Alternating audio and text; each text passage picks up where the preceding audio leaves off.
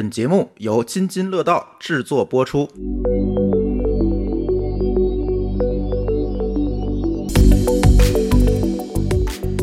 各位听友，大家好，这里是津津乐道与声网联合制作的《编码人生》节目，我们又见面了。今天还是我和小白来主持。大家好，我又来了。嗯，我们的嘉宾呢，还有我们的老朋友冯大哥。大家好，我是冯岳，是声网的技术 VP 和合伙人。我是二十年的老程序员，老程序员。呃，今天刚才我们在准备的时候说，今天老司机要开车了。今天大家人设都是老程序员，当然我还请来一位新的老程序员。哎，这话怎么这么别扭？新的老程序员 道哥，来，道哥给做做一下自我介绍呗。啊，大家好，我是李道斌，然后现在是在奈雪的茶安啊工作。OK，啊。道哥，这个自我简介很简洁。哎，对对，奈雪的茶，这这个，哎，道哥先给大家讲讲吧，这个奈雪的茶跟写代码有什么关系？嗯，就是说现在啊，就是当大家去看很多连锁店的时候，其实来讲，它后面其实有比较庞大的技术团队。像比如说便利蜂来讲呢，它后面技术团队可能差不多有快一千人了。哦，这么多呀！啊，对，也确实是需要这么多。哎，我们感觉不就是做一个收银系统吗？啊，你看，呃，对用户来讲呢，你可能只看到收银的部分，其实它很多块的话都需要去技术去支持。比如说来讲的话，你就直接跟用户相关的可能是交易啊、收银啊这类的东西。那它就比如说整个供应链怎么把货给你送过来，这里边需要很多技术支撑。还有就是很多门店操作的一些自动化，这里也都是有大量的技术工作要在里边的。道哥这段话给我说了一个很好点，就是我们现在如果现在不想去一线的大厂卷了，我觉得现在像这些消费零售公司也是一个可选的选择项。一听就不 fashion，现在叫新消费。好的，确实我有点 old style 了。当然，道哥呢也介绍了一下自己，我觉得其实道哥的介绍有点太简单了，很多他的一些很牛逼的经历都没有介绍出来。这里呢，我给大家补一下道哥的一个经历，对吧？道哥呢之前是在金山、盛大。七牛、京东云都担任过架构师，或者是首席架构师、高级总监等等这些工作。嗯，这这些经历呢，其实可以看出来，道哥他是一个非常经验丰富的老程序员。这也是我们今天为什么想让道哥来跟大家一起去聊一聊关于说编程的这个历史。对于说我们可能很多的听众来说，呃，道哥这个年龄，可能我们说这就是老大哥，对吧？他的编程的这个经历，可能对于很多人来说，哎，我们可能很多听众还不如。他年纪可能都不如道哥编程的时间都那么长了，你别越说越夸张。今今天的那个嘉宾礼品是枸杞是吧？那枸杞挺好的是吧？大家都补一补。还有保温杯吗？可以有，这个可以有。哎，这个今天我们其实是想跟大家回顾一下我编程语言的历史。是的，因为我们编码人生这节目，虽然说我们在节目的名字里加了一个编码，但其实咱们聊了这么多期，聊的都是和编码不那么强相关的事情。那今天呢，我们说大家正经一把，严肃一把，跟大家好好聊聊我们作为程序员，我们最熟悉的编码的这件事儿。嗯，对，提到编码，其实大家有很多不一样感触。刚才我们也说了，嗯，在座的这个二位嘉宾，其实他的他们的编程的历史从。进入到编程这个领域，他就比我们要更早一些。是的，对，所以可以给大家介绍介绍，一开始都用什么语言啊？这一说语言就很容易引起争论，是吧？P 是 P 是最好的语言。好了，大家可以开始吵了。来，道哥先来。那个我自己呢，在高中的时候其实学的是 Basic。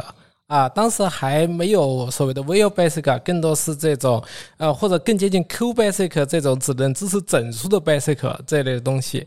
然后大学呢，其实我不是计算机相关的专业，所以说我学的是 Fortran 啊，一个比较擅长如何做这个高性能计算。哎哎，Fortran 当时我们用的 Fortran 有个很好玩的特色，它一行只能七十二个字符，严格限制死的。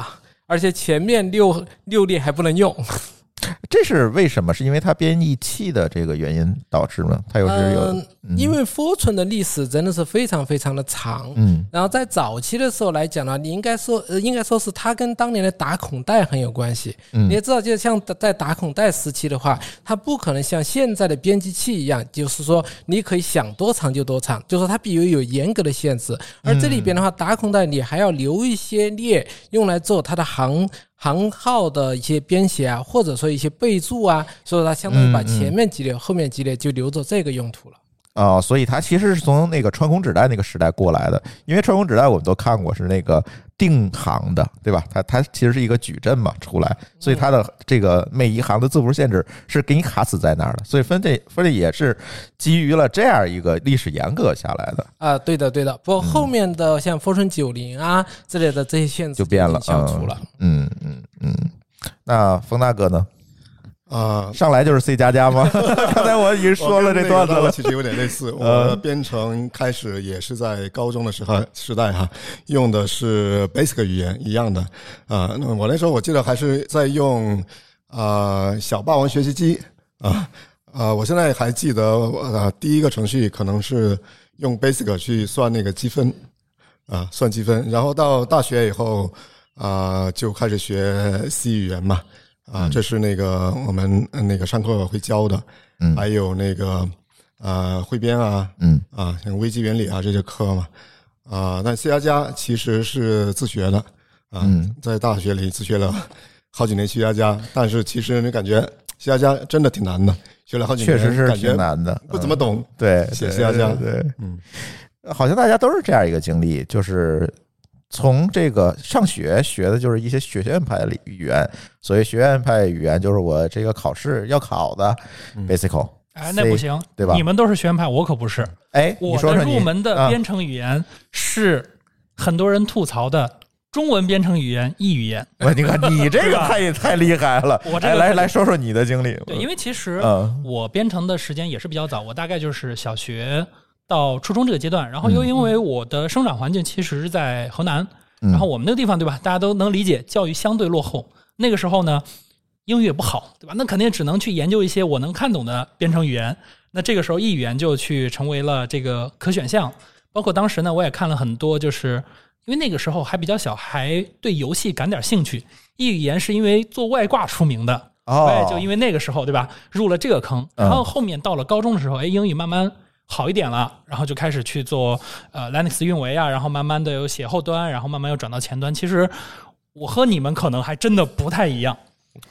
对，反正说了这么多，大家说说这个自己当年学什么？为什么今天录这期节目？其实还是以史为鉴，就像我们录这个《通信大使记》一样。当然，这个坑已经第一集更了之后，后面就没更，但是我们还会更下去的啊。这个每次节目都会提到，就像录这个《通信大史记》一样。其实我们是希望通过让我们一些资深的程序员去回顾一下编程的历史，帮助我们来梳理整个计算机行业发展的这样一个历程。通过对历程发展的这个梳理，我觉得大家可以看到一些关于未来的事情，这才是今天节目的一个目的。是的，因为其实我经常会看到一些言论，比如说，呃，之前有一张特别出名的图，他是这么说，就是，呃，现在的孩子们可能已经无法理解保存键为什么是一个软盘的图标，包括有些时候我去设计一个这个不是，是为什么那个保存键是会是那样一个图标？对它如果能认出是一个软盘的图标，就就已经很好了。对对对对，对，现在其实会有很多这样的问题，包嗯括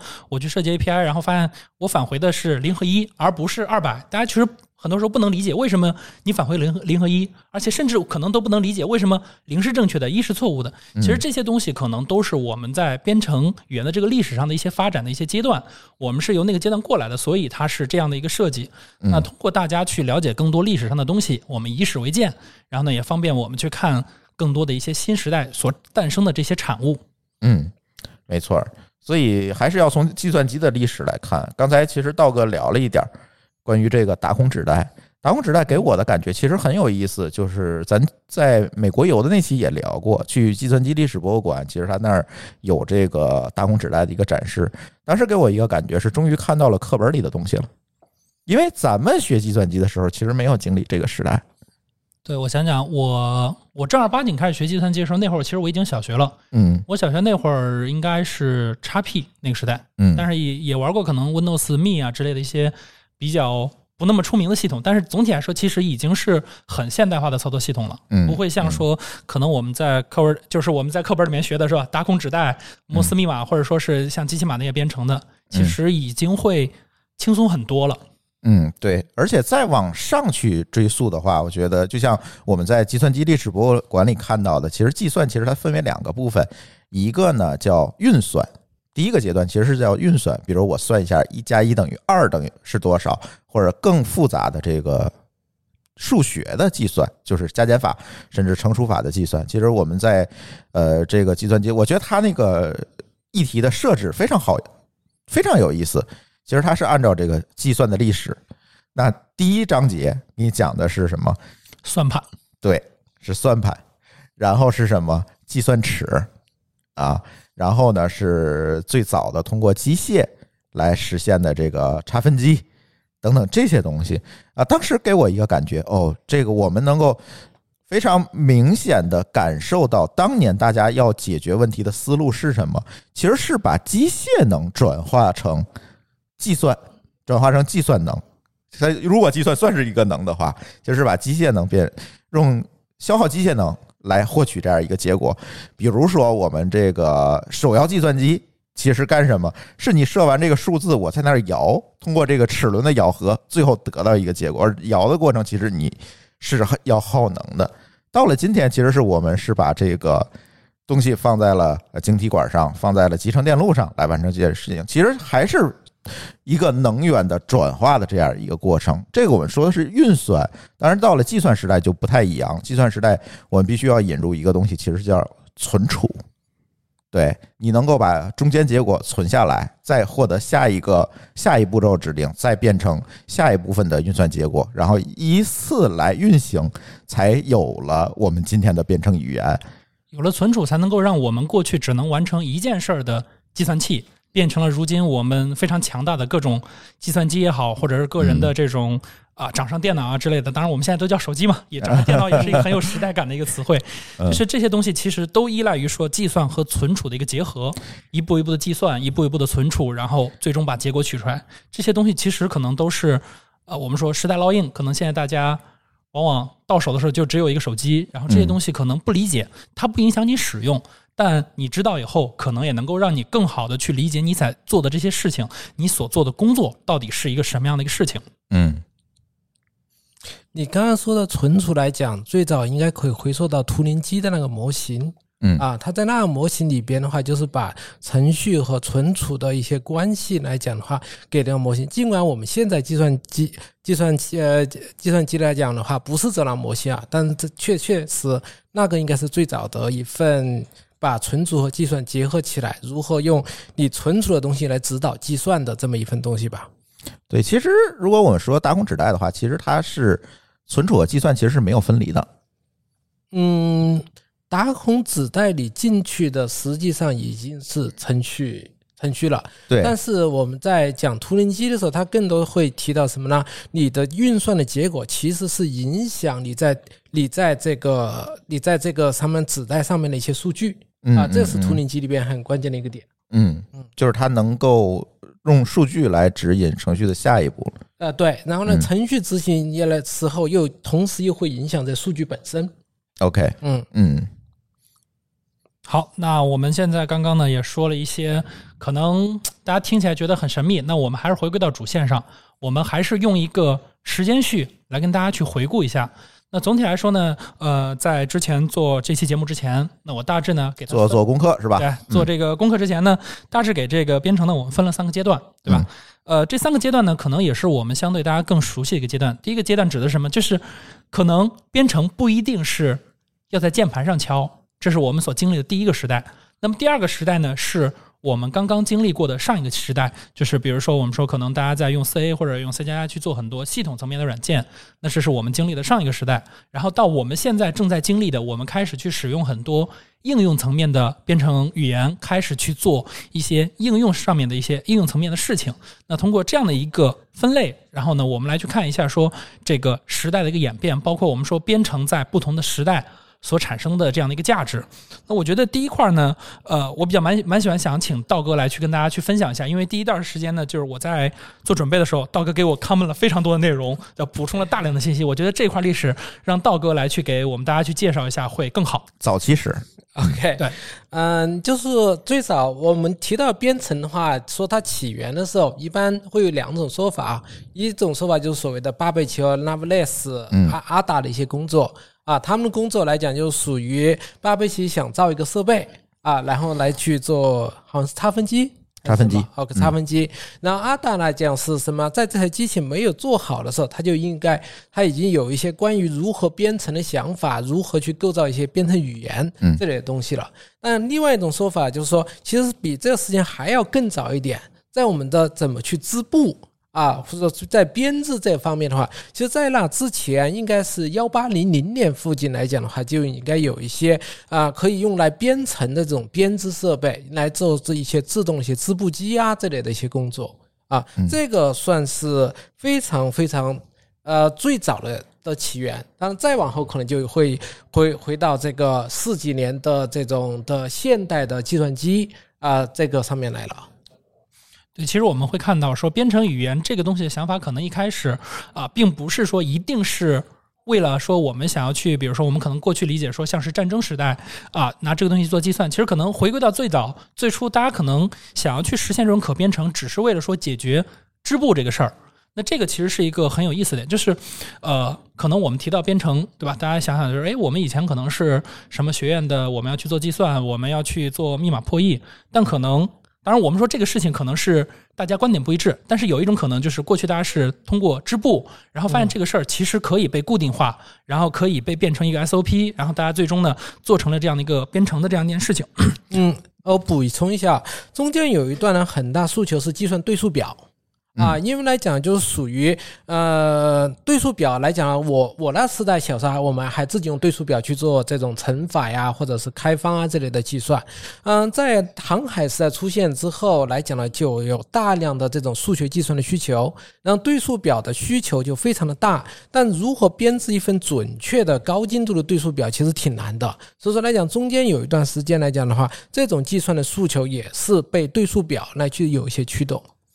好的，然后呢，这个时代呢，其实一个很典型特点就是，它编的程可能并不是我们现在意义的编程，它编的程可能就是我们当时说的像这种纸袋啊，或者是呃更加原始的方式。然后呢，在这个阶段呢，我们就会发现，它其实大家开始对计算机有了一些思考。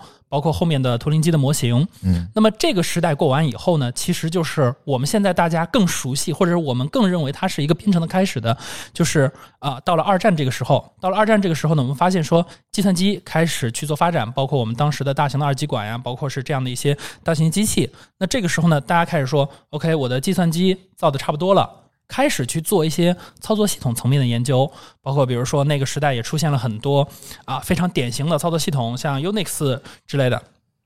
那这个时候呢，就会出现了很多很出名的，包括我们现在到现在我们都在受益的软件也好，编程语言也好，其实都是在那个时代出现的。比如说举个例子，那像大家可能。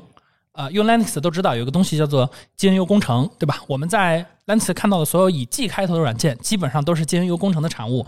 然后包括后面 Linux 本身，它也是在后面的这个时代诞生的。其实这个时代呢，我后面自己总结就是，我们会发现那个时代大家都在做什么事情？大家都会去用一些相对更加底层的编程语言，比如说啊，像 C、A 或者是 C 加加这些语言来去做一些更系统层面的一些编程。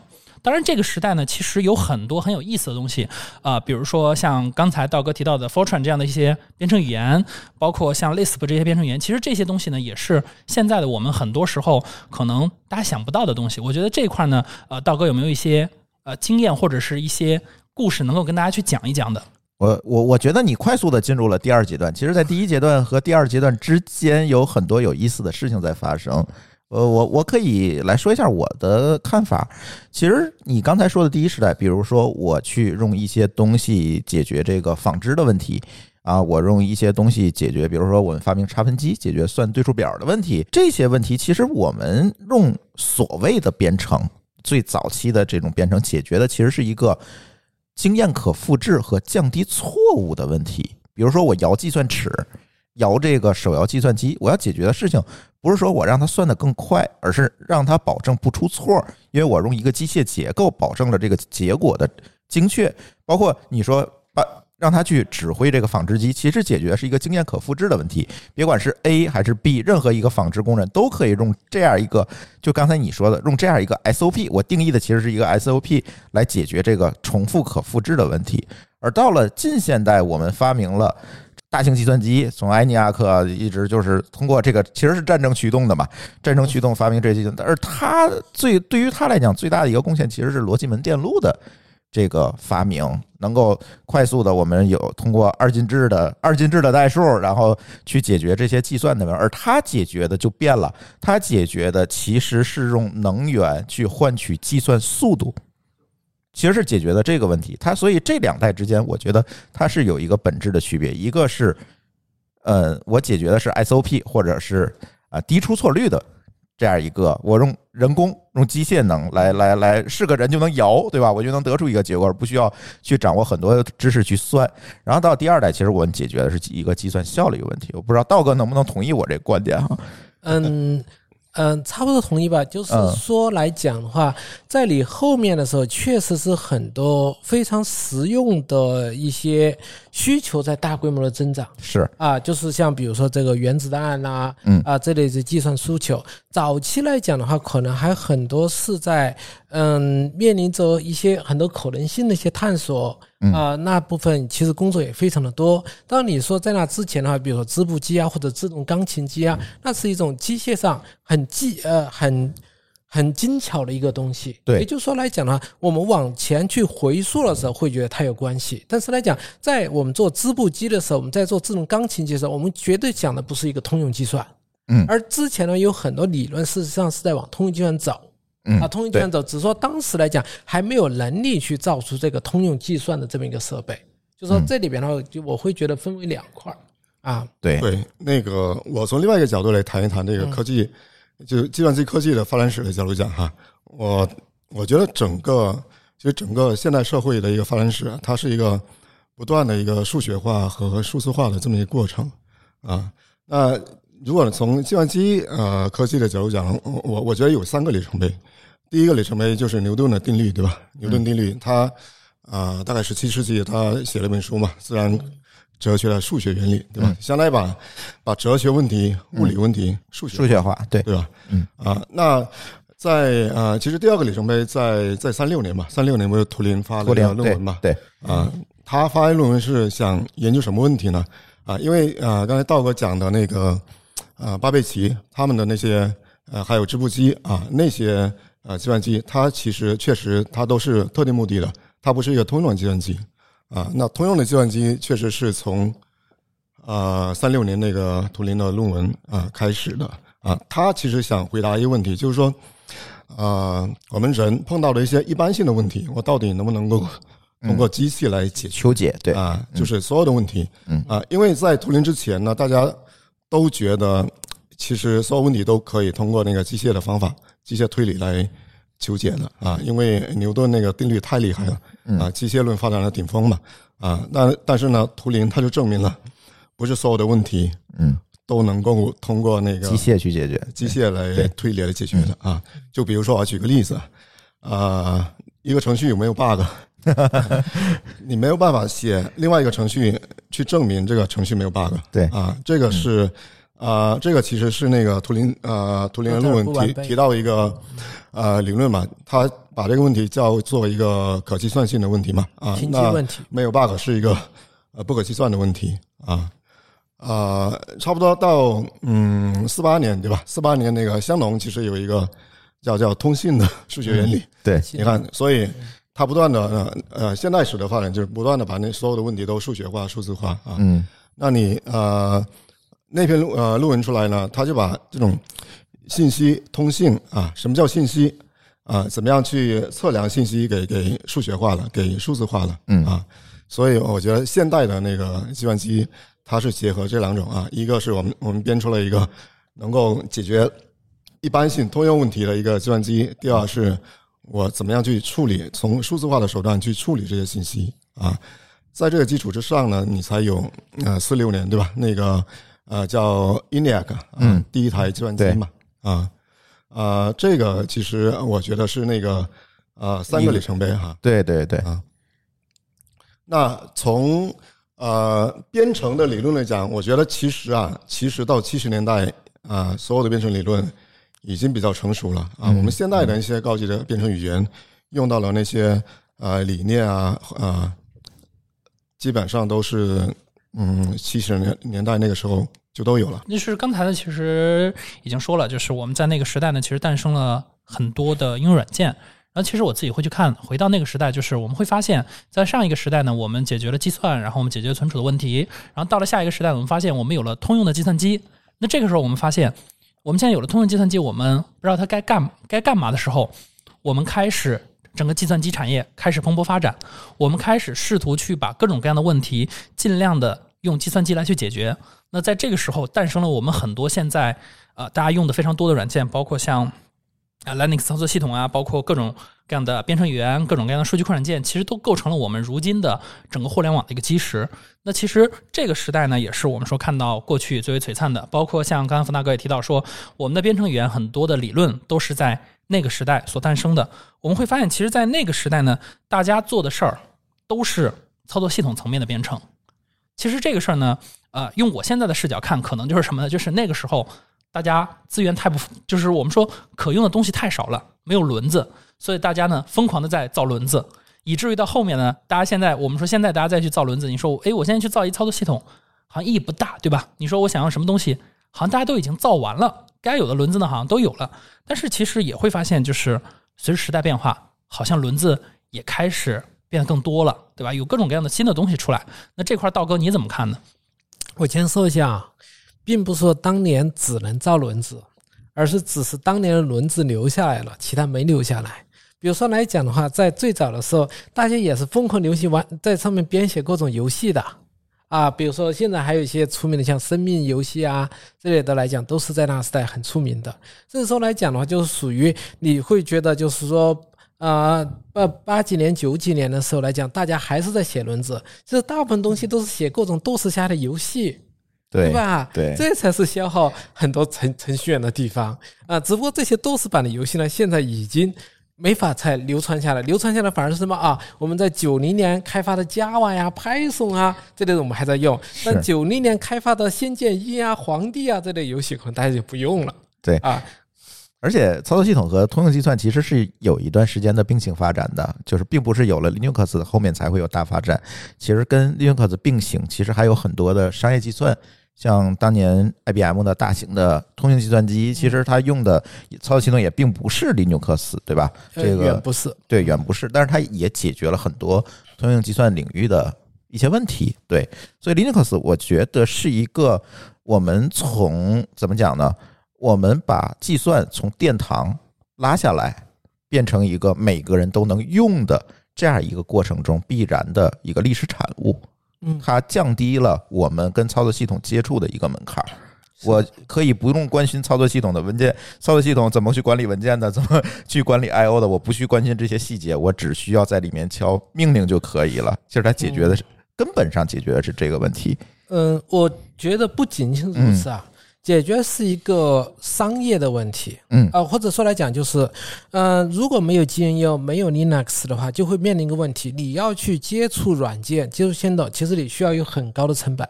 对啊，因为来讲就是 IBM 不会很随随便便的给一套这个商业化的 Unix 给 Unix 给你用。对不对？但是如果在在你在 Linux 出现有 GNU 操作系统了之后，你只要有一个买得起一个二八六、三八六这类的三八六这类的设备来讲，你就可以在上面玩自己的，而且可以玩很底层的东西，嗯，就没有什么东西能够限制住你了。其实整个计算机的发展史就是这些机客们把一个殿堂级的东西、高大上的东西拉下神坛的。历史和过程，包括计算机本身。当年的佳酿计算机俱乐部也是希望把那些大型机拉下来，变成放在每一个人书桌上的一个设备的一个过程。对我，我觉得这个说的挺对的。我呃，啊，整个编程的发展史嘛，我觉得是一个从精英到平民化的这么一个过程。对你最开始只有像图灵这样的吧，科学家才能掌握的技能。对啊，到最后变成专家掌握的技能，到现在。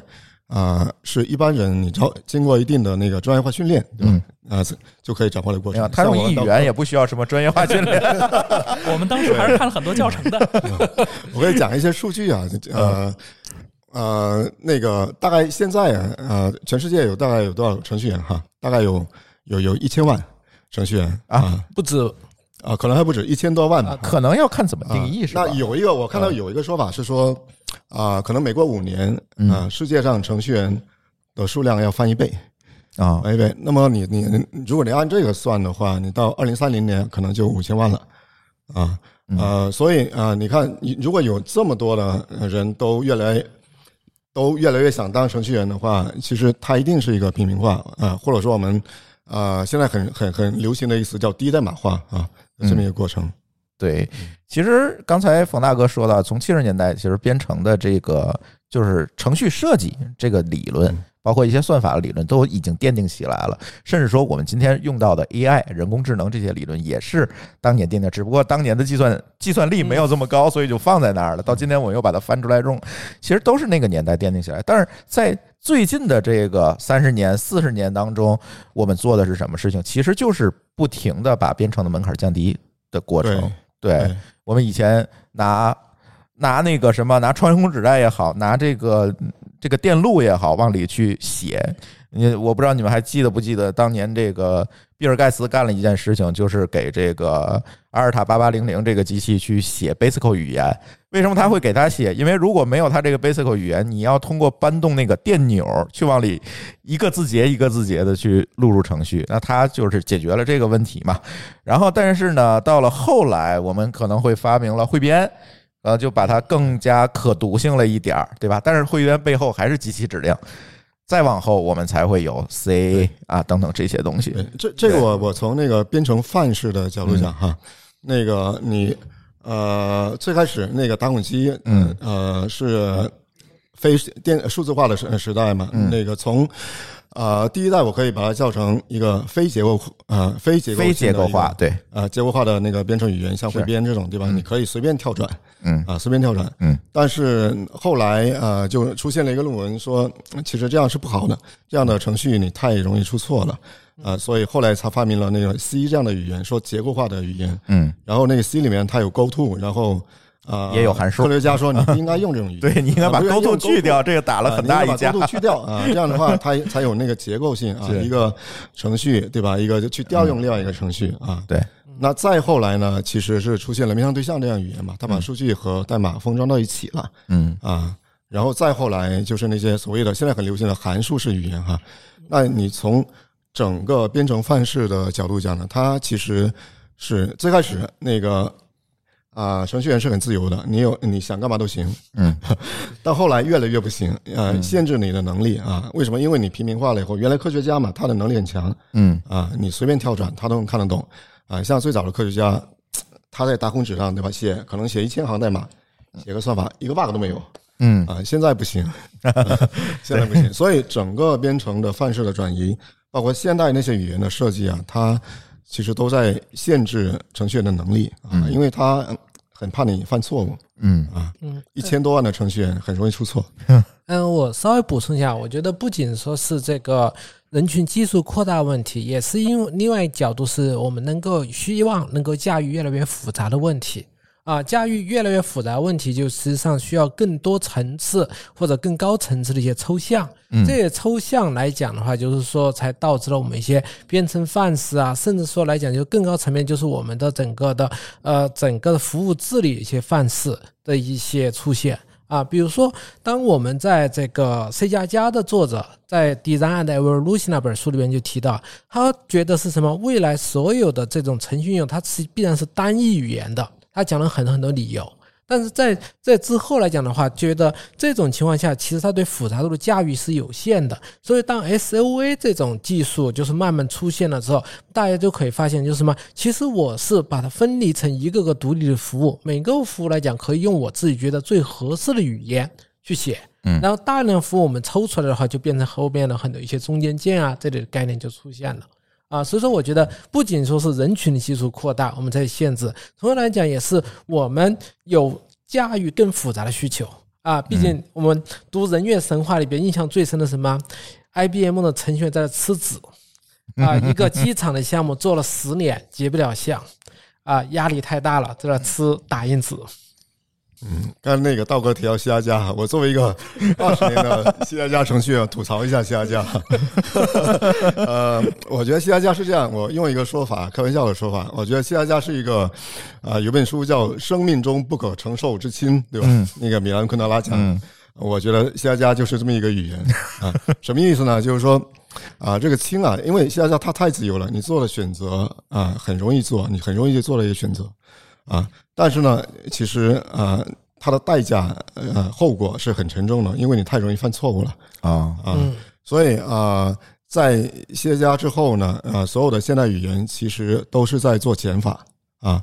就比如说 Java 对吧？啊，原来那个 C 加加是实现继承啊，Java 是接口继承嗯啊，呃，所以呃，像呃其他一些语言，像 Rust 啊、Go 啊，其实都是在做减法啊。嗯这个其实是现代语言啊显著的一个特征啊。嗯，尤其最近十年，感觉各种语言不断的涌现，但是大家其实都是在做减法。大家都在不断的去降低程序员编码的心智负担，让你更简单的把这个事儿给做完就行了。把嗯尽量的事情都交给我自己来做，包括比如说很典型的像呃 Go 浪是说，我把所有能规定的东西全给你规定了，你就简简单单写自己逻辑就好。包括像 Rust，它就是为了解决这个内存的问题，发明了一个所有权的这样的一个概念，就是尽可能的去减少出问题的可能，让在语言层面把这个问题就规避掉。嗯，而且我觉得，就是因为当代的编程越来越复杂了。我指的复杂，不是编程本身复杂，是你面对的用户环境和使用场景越来越复杂，或者是叫越来越多样化了。所以在这个过程当中，大家其实，在编程语言之上又造了很多东西，对，各种框架、脚手架这些东西都都出来了。对，其实这个做前端的小白应该很有体验，哎，我前端这些东西非常多。啊，前端反正是几年换一遍嘛，嗯呃，这这都是老梗了，老梗了，老梗了。是，其实我们会发现，就是过去大家编程，然后到后面，其实到了现在这个时代，我们会发现编程好像又不太一样了，对吧？我编程的这个概念现在被进一步的泛化了。过去我们说你得正儿八经写代码，对吧？你得去做很多很底层东西，是程序员的一个很典型特征。到了如今呢，我们发现说，哎，各种各样的库 library，对吧？你可能不需要很高的门槛就能做一件事儿。我觉得这块印象最深就是那个 Rails，对吧？Rails 说十五分钟教你写一个博客出来，当年震撼了很多人。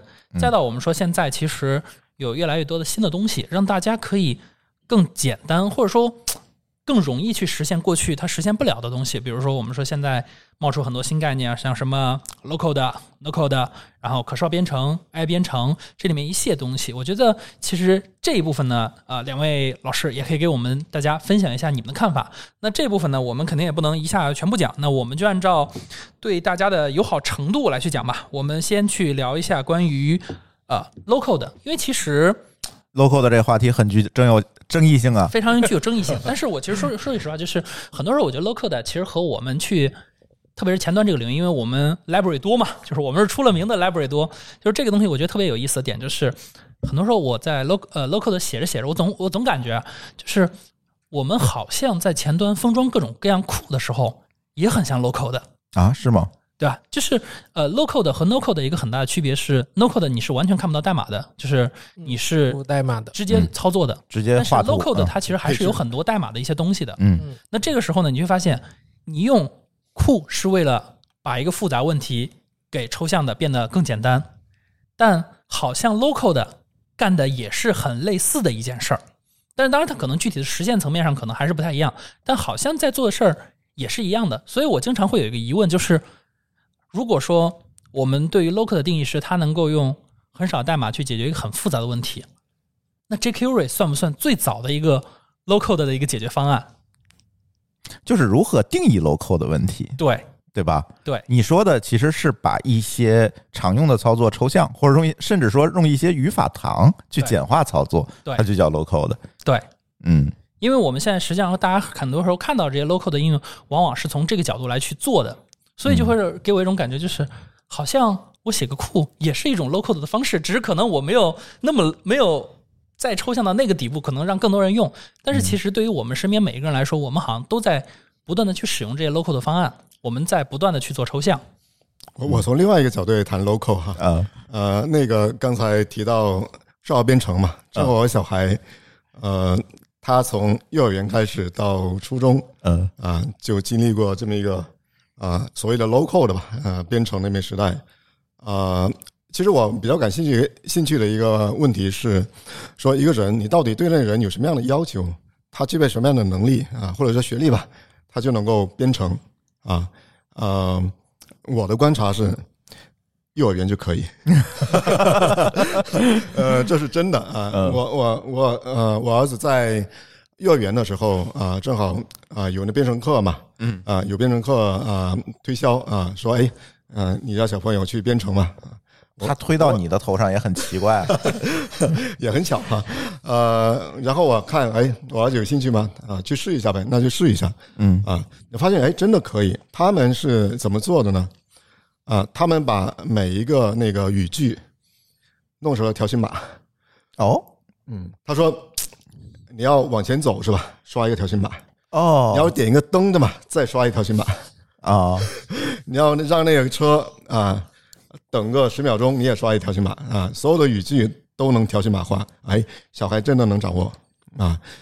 到小学的时候啊，小学的时候条形码已经啊有点太不够用了嗯不够用了啊啊。那个时候啊，他们啊开始学的就是啊图形化编程啊，比如说那个 MIT 的那很火的软件嘛、嗯。S c r a t c h 对吧嗯。他们用那个搭积木的啊，呃，可视化的那个搭积木的方式啊去编程啊，也能够弄啊，也能。弄。然后他可以用那个搭积木啊图形化的编程的方式去做一个游戏嗯。啊，做个游戏能玩啊。然后到四年级呢，他能学 Python 嗯啊嗯，，五年级呃他能学 C 加加，又学会来了，你看，但是呢，但是呢，他是那个呃非常机械的哈，那个嗯知其然不知不知其所以然的。嗯嗯就是他可能呃哪里多了一个逗号啊，编译出错了啊，他不知道怎么回事啊嗯 啊呃，所以啊，我的理解其实低代码啊，低代码其实就是要降低啊啊人的门槛嘛，人的编程的门槛啊。我觉得呃，它能低到什么程度呢？呃，跟人的能力和学历其实啊没有太大关系啊，普通人就可以啊，更多的是一个意愿的问题，就是你没有有有没有一个动机啊，去让你啊呃使用这个编程啊，去操纵你的计算机，或者是有啊有这意愿就可以。嗯，或者是有一个明确要解决的问题。对对嗯，然后你再克服一下你的心理负担哎，啊，心理负担，然后你就稍微学一下就可以了。嗯嗯，现在儿童编程确实很像 local 的，或者是叫 no code 的，甚至对是。对，嗯。啊，我从专业软件呃开发的角度讲，因为我们是做那个云服务软件的嘛嗯。啊，所以 Pass 啊 A Pass 这些，那从云服务软件来讲，我觉得呃现在的啊云服务软件它有几个非常显著的特征嘛，就比如说 API 化啊，嗯。因为轮子越来越多嘛，他们要互相嗯。连起来，嗯，拿 API 连呗啊，嗯啊，第二个其实就是低代码化啊，低代码化，因为呃，比如说像我们现在呃产业互联网对吧，各行各业都要用，但是呃客户的需求实在太多了，实在太灵活多变了。那呃，我们就这点啊，开发程序员，你不可能让他们 天天去满足客户的需求啊，你必须呃，所谓有一个词叫赋能嘛，你必须赋能客户，让客户去写一些代码去满足他自己的需要啊，这个我觉得是。啊，低代码啊产生的一个大的一个背景啊，从我们专业软件厂商来看啊，嗯啊呃，其他还有一些特征了，比如说呃，现在的软件啊都会提供一些啊场景的模板啊，嗯这些东西啊，这个可能是所谓的零代码了啊，嗯呃，从我的角度上，我我觉得这个是我们所有的产呃专业啊厂商啊云服务的厂商，他们都会往那个方向去走。对，我看今年的深网的 RTE 大会也提到了很多这种类似解决方案、场景化的解决方案。啊，对，是这个是一个大的趋势啊。嗯，对。哎，道哥，我想问你一个问题：作为这个现在，其实你已经不是在像之前的公司一样，我是一个专业的技术领域的公司。嗯现在其实更多的你是和传统线下来结合，解决线下的问题，甚至你面对的很多人根本一句话的代码都写不出来的人，对吧？都是这样的人。而我们嗯，前两天采访一个 local 的的一个公司，其实他们也在说，很多大量的像你们这样的公司是在利用 local 的来解决一些边缘业务的问题。嗯嗯呃，也是想从另外一个角度来说一下 local 的事情啊，呃，低代码的事情。就是说低代码这个事情来讲的话，它其实最重要的几个问题，它要解决生产率的问题。嗯嗯，刚才我们提到信息论，其实我们反过来想一个问题：我们现在写的绝大部分业务代码来讲，它有什么东西？有模型，有字段的 validation 嗯啊，有流程啊，有这些东西。好，那就呃变成一个什么呢？我要解决问题的信息量其实就这么多。那么来讲的话，我们是不是有一种最恰当的方式，就恰好注入这么多信息量，就会有对应的产品出来嗯啊？我们现在做不到，因为我现在给我们的平台是类似于 Java 呀、这种很底层的语言。也就是说，我们把这些信息呢，要翻译成更加复杂的，比如说我在数据过程要做 iBatis，我的所有业务逻辑要去自己去写，对不对？那这样的话，就是说这个时候来讲，信息的膨胀量非常非常的大非。常大，对，啊，而我们每个程序员或者每一个创造者来讲的话，你能够往系统每天能注入信息量其实并不高，对不对？大家也也就是说，我们平均一个程序员平均每天代码产量应该在五百行以下啊，五百行对应的是多少比特呢？也就几千个比特，对不对？啊，五百行很多了。几千个比特，OK。好，呃，因为你真正的压缩后的信息，差不多也就几千个比特这个程度。那也就是说来讲的话，如果我们在 Java 层面做这事儿，这个信息的复杂度就高。信息复杂度高的话，你的生产率就必然会限制在这个水平。如果我们真的能够在跟业务的抽象同一个层级这么一个水平去做事儿，那我的生产率就肯定可以提升很多。这个就是低代码一个它一个关键的逻辑。当然，这个关键逻辑啊，可能还会涉及到，就是属于，呃，我们现在是希望我们的专业的成呃人士来讲的话，来去做这个你的业务的开发。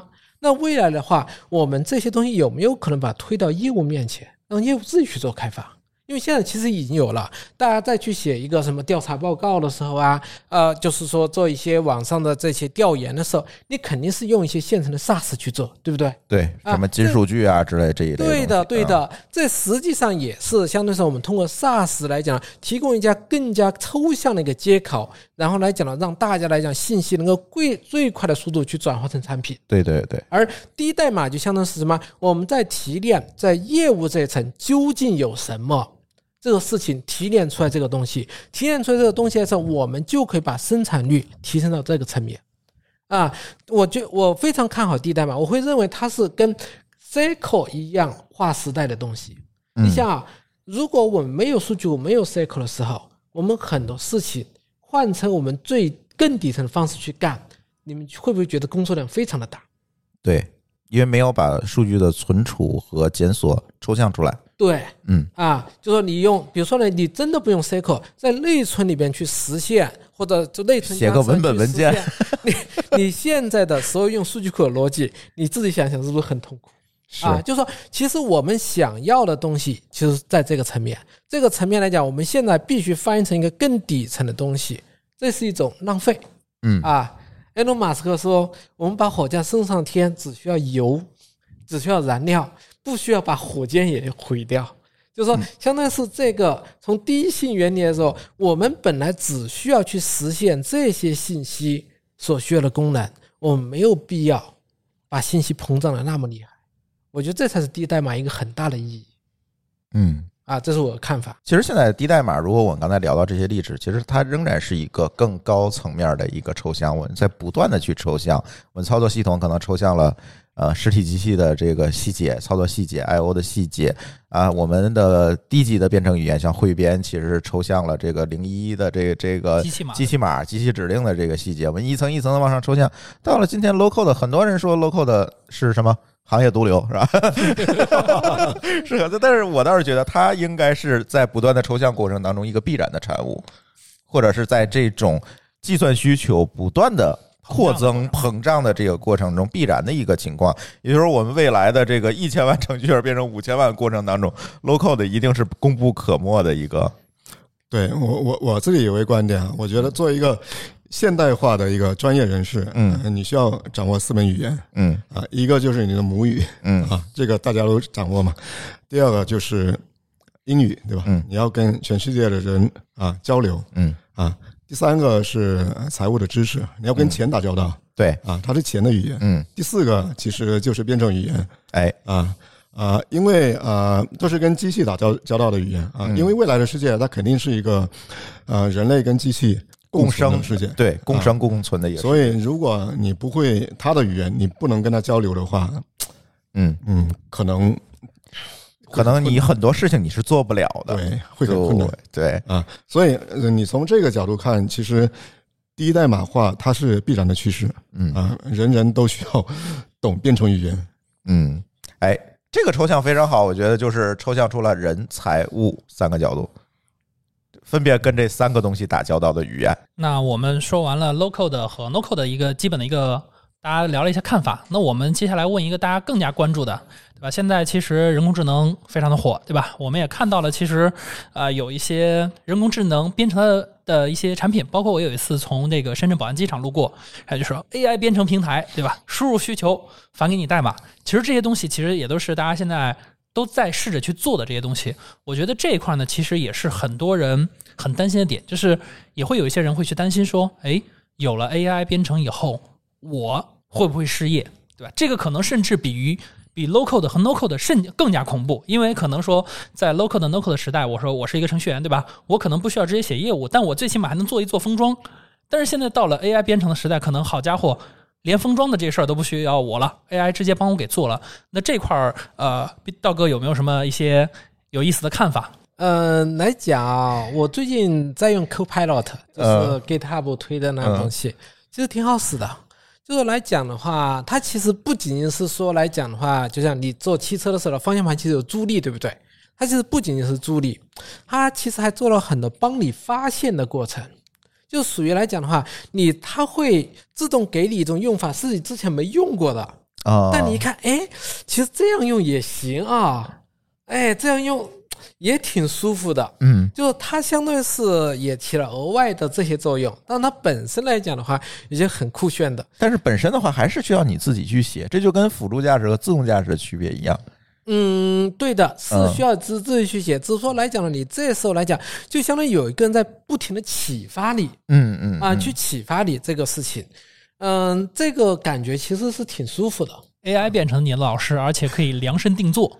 对对 Copilot 我稍微也看了一下，就是呃，它可能它比那个呃开始的那个上一代那个所谓的 intel intelligence 对吧？嗯嗯更近了一步，就是说它 intelligence 呢，它可以做一个语句的一个补全啊，但是啊 Copilot 呢，它可能做到说你给它一个函数，你再稍微描述一下你想让它干嘛，它就可以把代码写成了啊。但是这代码有没有 bug 呢？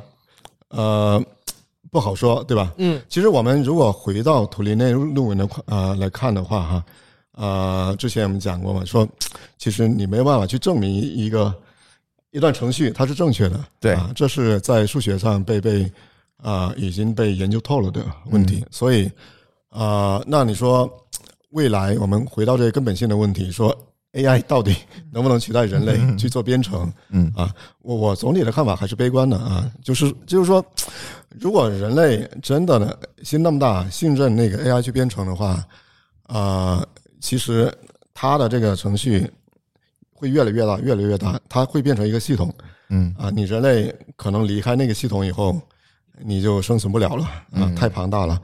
啊，但是呢，你从数学上你又没法证明它的正确性 啊，这就很危险，错误，这就很危险。嗯对，就很危险，非常的危险啊！我可以举一个例子啊，举一个例子，就是呃，大家有有知道有一个呃九十年代有一个呃对冲基金公司嘛啊、叫长期资本管理公司对吧？这我知道啊，啊啊，当时应该是那个一流的一流的啊，这帮人是有一群那个数学数学家嗯成的啊，他们的坚信什么呢？坚信可以通过数学建模，可以通过计算机嗯，去那个解决交易决策问题。投资策略，对吧？对，啊，其实绝大部分的时候他们是对的啊，嗯。但是在九七年金融危机的时候嗯，啊，因为一个没有算过人性。对小概率事件啊的呃的呃的的原因倒闭了，嗯。倒闭了，所以嗯。啊，一旦它呃出现 bug，这个结果是灾难性的。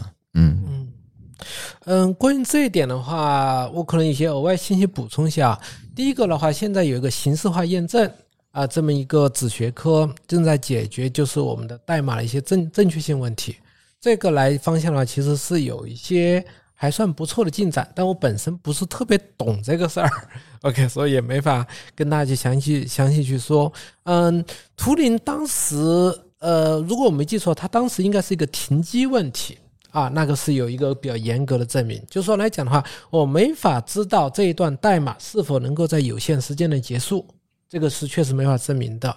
啊，我不知道形式化验证现在是不是能够给出一些比较好的结果，就是说能不能就是说，呃，在指定的目标下面的话，对我们的一些底层系统去做一些验证，是不是这个东西来讲，它的正确性是不可置疑的？OK，这个我觉得至少有机会吧。我觉得至少还有机呃，是的，是的，呃，也有呃，我觉得也有其他的一些可能性啊，就是你呃，你从另外一个角度讲角度讲啊，比如说生命，我觉得也是数字化的哈，因为你生命的最核心的东西是那个基因嘛，嗯，基因其实是一个数字化的东西，对，是，呃，那你说基因其实它的复制也是有一定错误率的，嗯。嗯。对吧？但是其实也没有造成人类或者生命的那个毁灭，对，啊只会毁灭个体，不会影响全局。没错，呃，整体不会毁灭，但是个体有可能会毁灭。是，啊、那你 AI 是不是也有可能说，虽然它会出错，但是是局部的，对吧？不是一个系统级的啊。那我觉得还是还是可以的。虽然它也许你不能证明它的正确嘛，但是还是可以啊、有很大的机会的。是是，所以 AI 编程这个事儿，确实现在比 low code 的 争议还大，是吧？是呃，大家纷纷有一些担心，或者是有一些期望，但我总觉得，就像刚才冯大哥说的，这些理论其实从七十年代的时候就已经成熟了。嗯我们只需要去讨论这些东西是不是在我们既有理论已经被完全证明的理论之上的东西了。对，比如说刚才我们提到这个图灵的这几个证明，就今天我们其实更多讨论的很多问题，就是有的时候我们经常在我们听友群里会讨论，就是 WiFi 的稳定性和速度会不会大于有线？永远有人在讨论这个问题。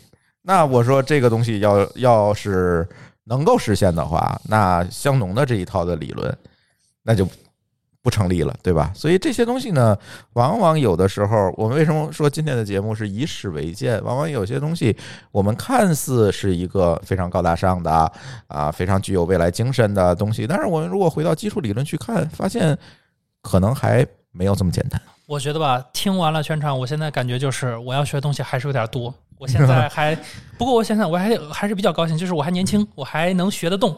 嗯，今天呢，还是今天你的人设是小白，不是老白，是吧？对我今天就是来学习的。刚才我在这里默默做笔记，后面回去可以继续多学点东西。嗯那我们现在呢，回到我们这个整个节目的最后，对吧？到了也一个比较靠后的位置了。那其实我们最后大家来总结一下，就其实我们刚才聊了很多关于编程的东西，对吧？我们说编程语言也好，编计算机的演变也好，包括各种理论的演变。那如果说我们回到最后，我们说啊，透过问题看本质。那对于说两位嘉宾来说，你们怎么看待编程的本质？前面也有啊、稍微提过，我觉得编程的本质就是要研究一个你能不能把人类随便的一个通用性的问题啊，通过一个机械化呃呃的形式和有限的步骤，对吧？去把它给找到它的答案啊。这个其实是一个嗯，从数学上来讲是一个可计算性的问题啊啊。那大部分的人类的问题可能都是可计算的啊，但是也有一些啊是不可计算的啊。但是未来怎么样不知道哈、比如说量子计算出现以后会导致什么样的结果啊？那那其中一个结果，也许现在的一些密码学就不行了。嗯，啊啊，所以未来还有 AI 到底能发展到什么程度？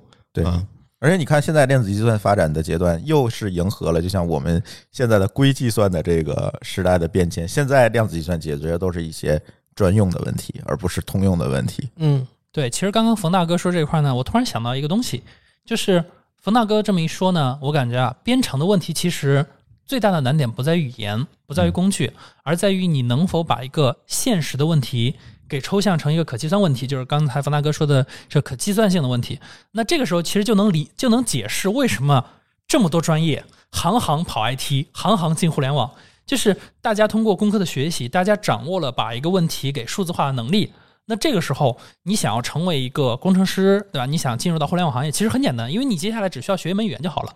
这也是很多时候我们发现很多人他学不会编程，他不是因为他学不会这门语言，而是因为他没有掌握如何把一个问题给数字化、可计算化的这样的一个能力。对，编程的本质其实我觉得是一个思维方式。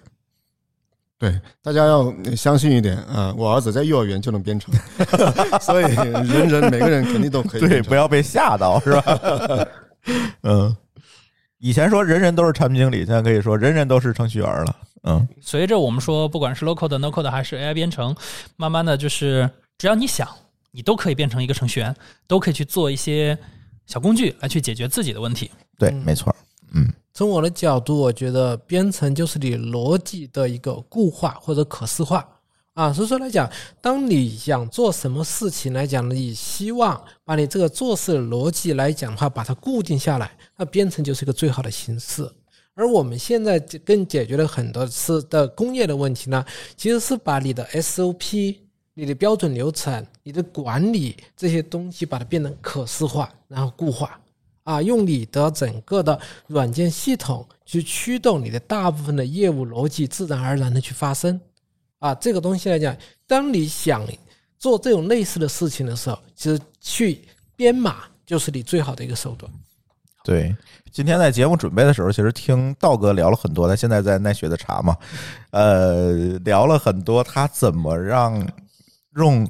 SOP 用编程的方法定义 SOP，去让下面卖奶茶的营业员变得他把这个标把这个工作变得更加标准化和规范化。其实他们做了很多事情，这个回头我们单独录一期节目聊聊你们做的事情吧。